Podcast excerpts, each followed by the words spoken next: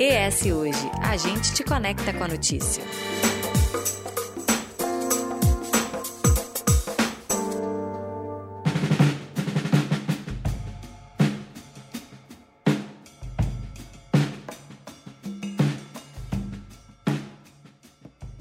Busca pela eterna beleza e a luta contra o envelhecimento é o que move o mercado de procedimentos estéticos no Brasil e no mundo. No entanto, muita gente acaba se submetendo a qualquer tipo de ambiente e profissional em nome da beleza. A gente sabe, Couto, que muitos procedimentos né, e cirurgias têm riscos por si só, mas quando realizados com profissionais capacitados, podem ser feitos de forma segura e responsável. E para entender melhor sobre os riscos e a importância da segurança das cirurgias plásticas e procedimentos estéticos, a gente vai conversar com a cirurgiã plástica Natália Vilarim. Seja muito bem-vinda. Oi, gente. Muito obrigada pelo convite. Eu tô muito feliz de estar aqui com vocês pra gente conversar um pouquinho sobre esse tema que é tão importante. Recentemente, o que mais tem repercutido é sobre o uso indevido do PMMA, né? Que é um tipo de plástico que pode causar deformidades, além de também trazer riscos para a saúde desse paciente que usa esse, esse material. É, eu queria que você explicasse pra gente melhor o que, que é e se ele realmente não pode ser usado ou se o, o, a questão é de um uso indevido. O PMMA, essa sigla, né, é o polimetilmetacrilato, né, uma substância que é um componente, é um plástico. Ele é um polímero sintético derivado de acrílico, né, o acrílico que a gente tem em casa mesmo. E o PMMA, ele tem as normatizações que a Anvisa libera o seu uso. E a gente, acho que a gente vai conversar um pouquinho mais disso para frente. Mas para fins estéticos, ele não é considerado um produto seguro. Ele, ele é proibido, então, o uso para qualquer tipo de. Sim, para procedimentos estéticos não existe nenhuma resolução liberando o seu uso. Então, se não tem nenhuma resolução liberando, não acho não viável usar. É aquele esquema que a gente viu com as vacinas, por exemplo, né? O, precisa liberar para você poder botar dentro do corpo. Exatamente.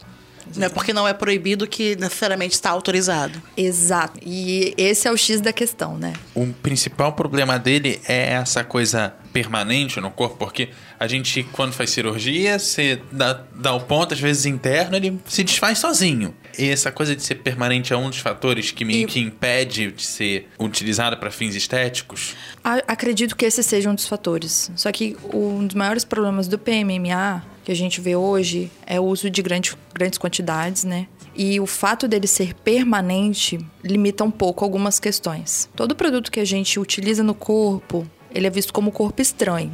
Né? O organismo ele tenta combater aquilo. Quando a gente tem produtos que são absorvíveis ou que a gente tem algum, alguma, algum outro produto para que ele possa ser retirado do corpo, isso é ótimo, é o ideal.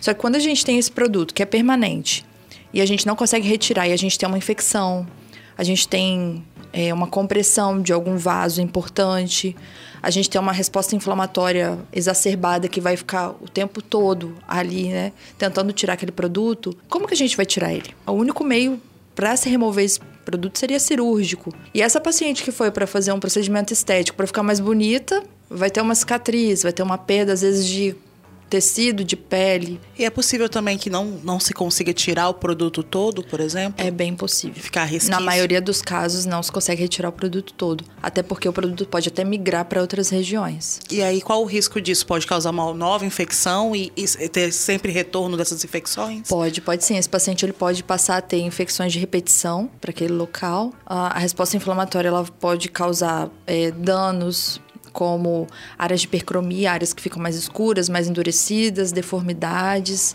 E isso tudo é bem complicado. E aí algumas pessoas podem se perguntar assim, se não dá para ter algo definitivo no corpo, como é que fica é, a galera, por exemplo, que recebeu um órgão, que tem doação de órgão, por que que lá pode, aqui não pode? O que que muda de uma coisa para outra?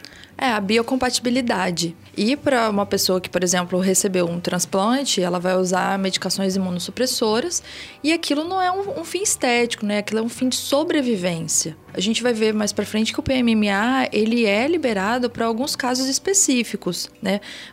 Para injeções de caráter reparador não para caráter estético. Para reconstruir algum, algum, algum órgão, algum órgão não, algum tecido, né? É, geralmente ele é liberado para pacientes que fazem uso de medicação para tratamento da AIDS, né, do HIV, e que sofrem com um processo chamado de lipodistrofia.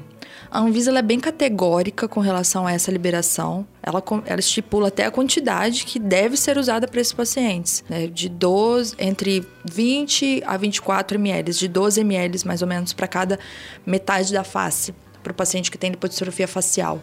E para algumas correções de lipodistrofia corporal, mas no caso, né, bem ela é bem categórica com relação a isso. Mas além dele, eu tenho outros produtos também que são considerados de risco e que são utilizados muito em harmonização, é, tanto facial como de glúteo também, porque geralmente a gente, a gente, se usam ácidos, né, que são coisas que são absorvidas pelo corpo.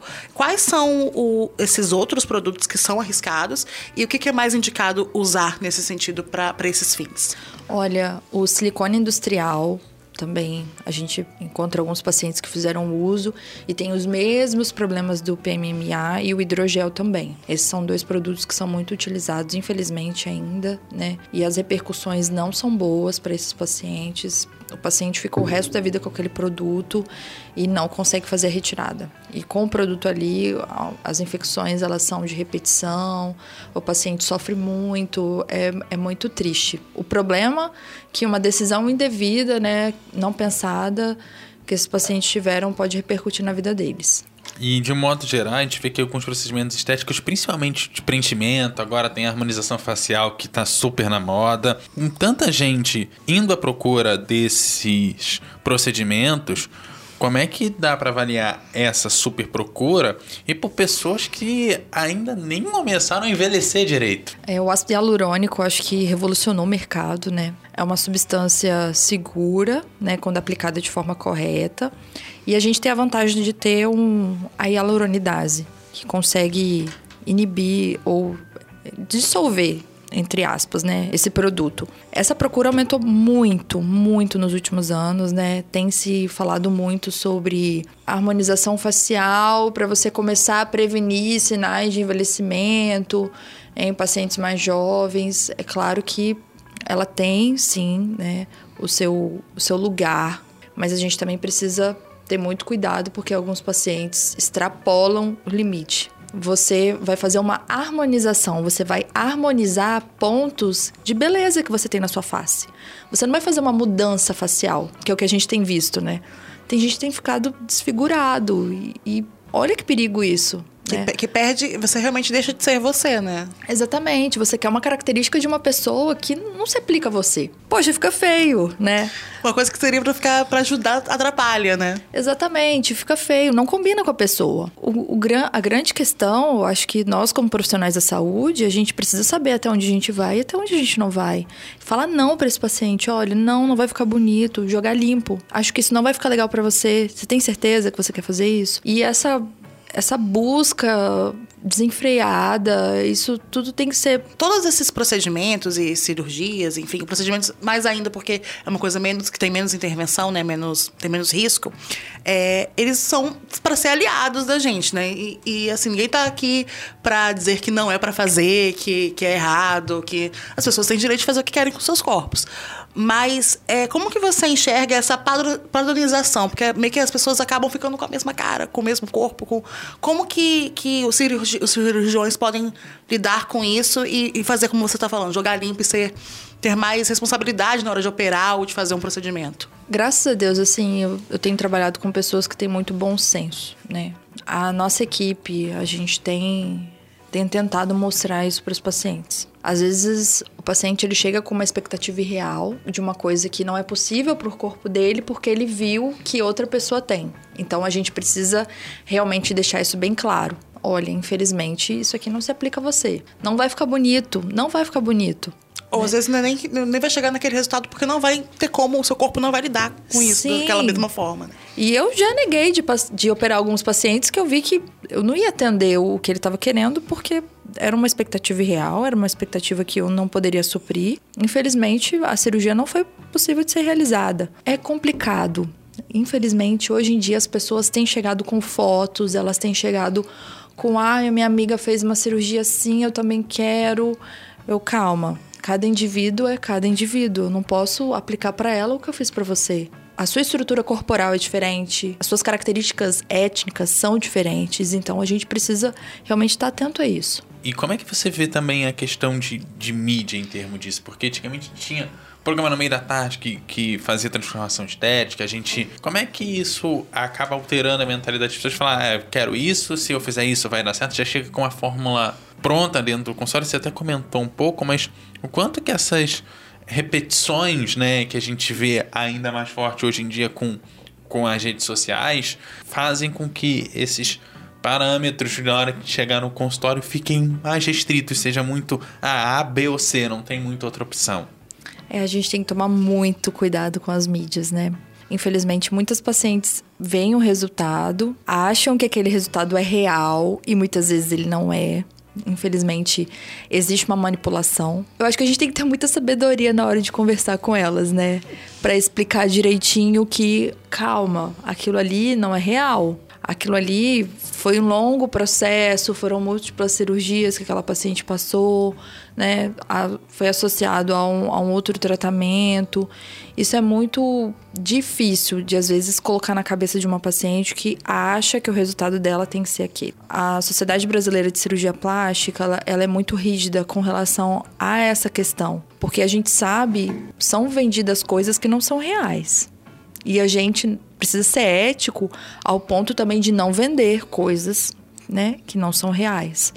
Então a gente tem todo o cuidado, existe toda uma política, né, de é, não postar foto de antes e depois, né, nas redes. Então a gente tenta seguir todas essas normativas porque a gente sabe que isso impacta também na vida de outras pessoas. As pacientes elas criam muitas expectativas com relação a isso. Até pensando nessa questão de como abordar esse paciente, quais são os processos que envolvem, por exemplo, eu quero fazer uma cirurgia. Eu vou passar por alguma a, algum tipo de análise além dos exames, né, pré-cirúrgicos, alguma questão psicológica. Como que como que funciona esse esse pré-operatório? É, o pré-operatório ele começa na hora que o paciente ele já chega na recepção. Já passa quando a gente já vai chamar o paciente ali, a gente já vê um pouco da postura dele, se ele é um paciente que está um pouquinho mais uh, retraído, se é um paciente que está acompanhado de alguém da família, isso tudo a gente leva em consideração. Se é, se é alguém que já tem vários procedimentos, que é viciado em cirurgia. Exatamente, isso tudo. Eu, eu tenho uma, uma folhinha padronizada que eu já pergunto para a paciente se ela já fez alguma cirurgia plástica antes e qual é a nota que ela dá para essa cirurgia plástica. Porque eu consigo avaliar o grau de satisfação dela com o cirurgião. O grau ela... de exigência também dela, Exatamente. do que ela quer do procedimento. Eu já consigo avaliar ali um pouco disso.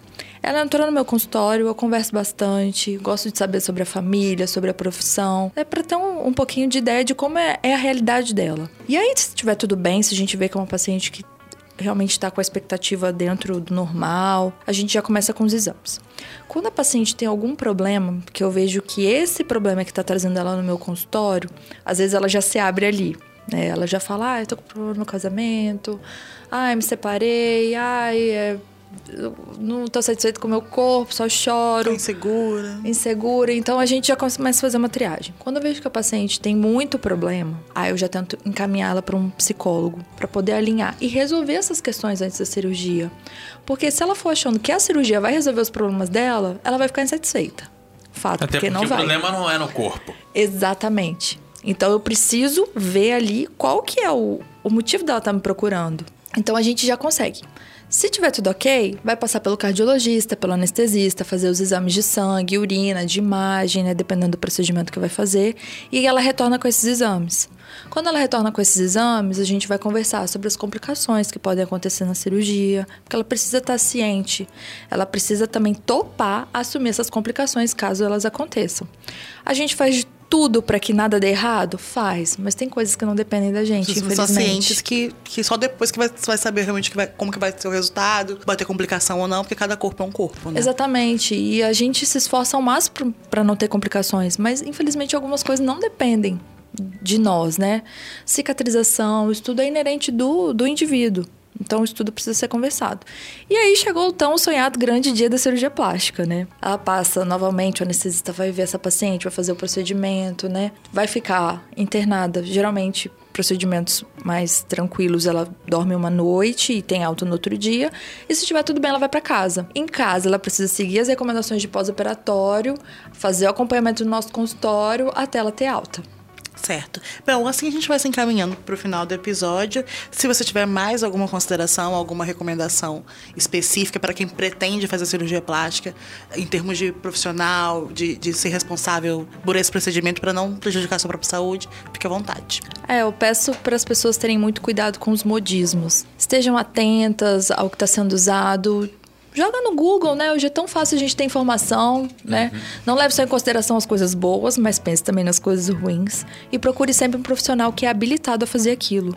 É, às vezes a pessoa ela é habilitada a fazer, mas ela não é habilitada a tratar uma complicação. E aí o que, que vai acontecer? Ela não tem tá? uma equipe é, é, é, especializada também é suficiente para poder, caso de algum problema na mesa cirúrgica mesmo, resolver, né? Exatamente. Então todo cuidado é pouco, né? A nossa vida que está em jogo. Então sempre fiquem bem atentas a isso.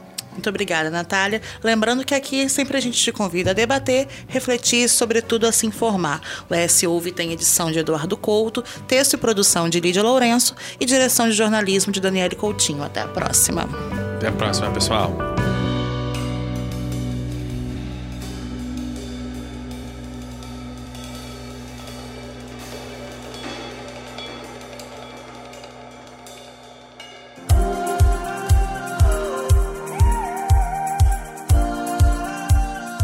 Seus comentários no eshoje.com.br. É lá que você se mantém informado toda semana. Nos siga nas redes sociais e no nosso canal do YouTube, arroba ESHoje.